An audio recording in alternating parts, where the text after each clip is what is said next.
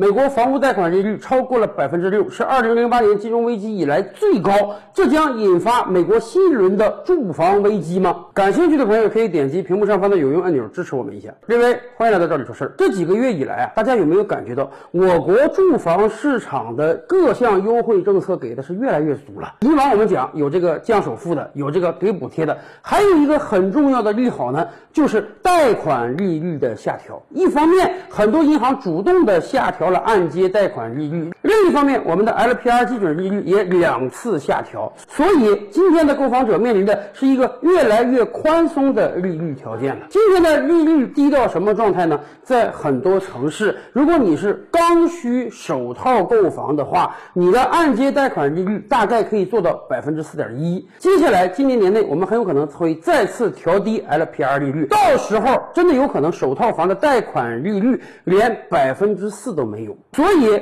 很多前两年购房的朋友们感觉到，哎呀，亏了啊！我们当时买房的时候，那个利率高到百分之五、百分之五点五，甚至百分之六。现在虽然购房利率要跟着 LPR 利率不断的下调，但是调不到百分之四这么低呀？为什么？因为当年购房的时候，很多银行跟你签的是一点一倍、一点二倍利率，现在 LPR 调整，但你这个倍数是不能调整的。但是反过来讲，前两年他房子好。卖啊！对于很多人来讲，你买到就是赚到啊！你那个时候买到房子，现在恐怕房价已经涨了不少了。因此，虽然你背负一个比较高的利率呢，你也没有吃亏。但是，为什么今天咱们房贷利率这么低？两方面主要原因：一方面，我们已经进入到了一个低利率时代，低到银行存款利率现在都在不断下调，年化超过百分之三，那都很难找到了。所以呀，存款利率低，这个贷款利率当然它得低。银行是赚利差的呀。另一方面，房子真是不好卖。所以你要是不营造一个宽松的利率空间，你这个房子是更难卖了。但是，当我们遭遇到购房贷款利率不断下调的同时呢，美国那面贷款利率却不断的攀升。大家知道吗？过往这些年，一讲到购房的时候，我们就特别羡慕国外啊，因为国外的很多国家的按揭贷款利率那是低到离谱的状态，离谱到什么状态？有的国家连百分之一都没有。换句话讲，房奴们买套房子。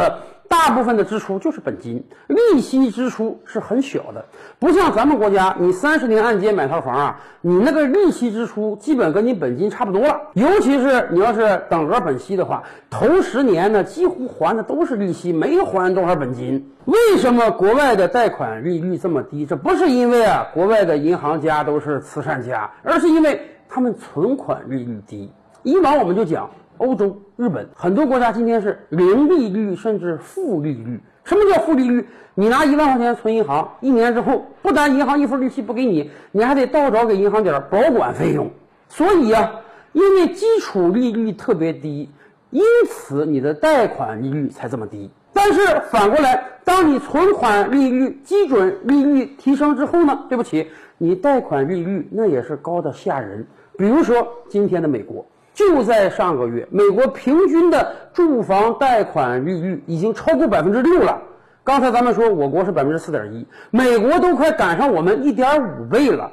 为什么会这么高呢？道理很简单呀，因为美国在不断的加息呀。大家想想，美联储今年以来已经加了多少次息了？马上九月底之前还要再加一次，一次就有可能加七十五个基点到一百个基点，那就是百分之零点一呀。很多人都估算说，美国未来的基准利率有可能破百分之四，什么意思？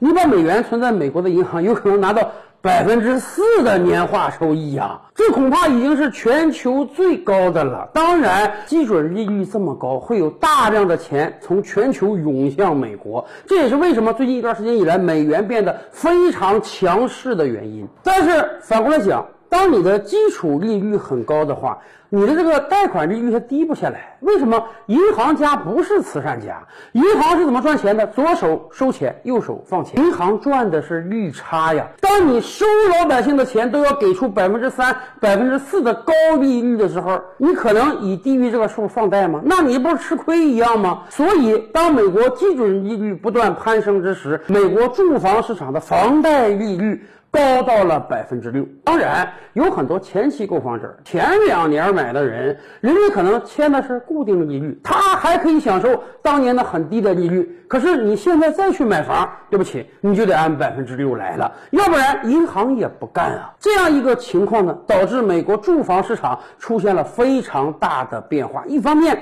很多中产阶级感慨。你买不起房了。美国人其实常年生活在一个低利率状态之中。此前几年，你购房贷款利率可能也就百分之二，大家觉得，哎，百分之二的利率，哎，我每个月还一点钱不是太高。现在飙升到百分之六，大家受不了啊。另一方面，有一些人他签的是这个浮动利率，你这个利率是要根据每一年调整的，有可能涨也有可能低。但是当利率飙升到百分之六之后，你的还款压力是倍增的。为什么我们说今天美国的贷款利率已经到了二零零八年金融危机之时？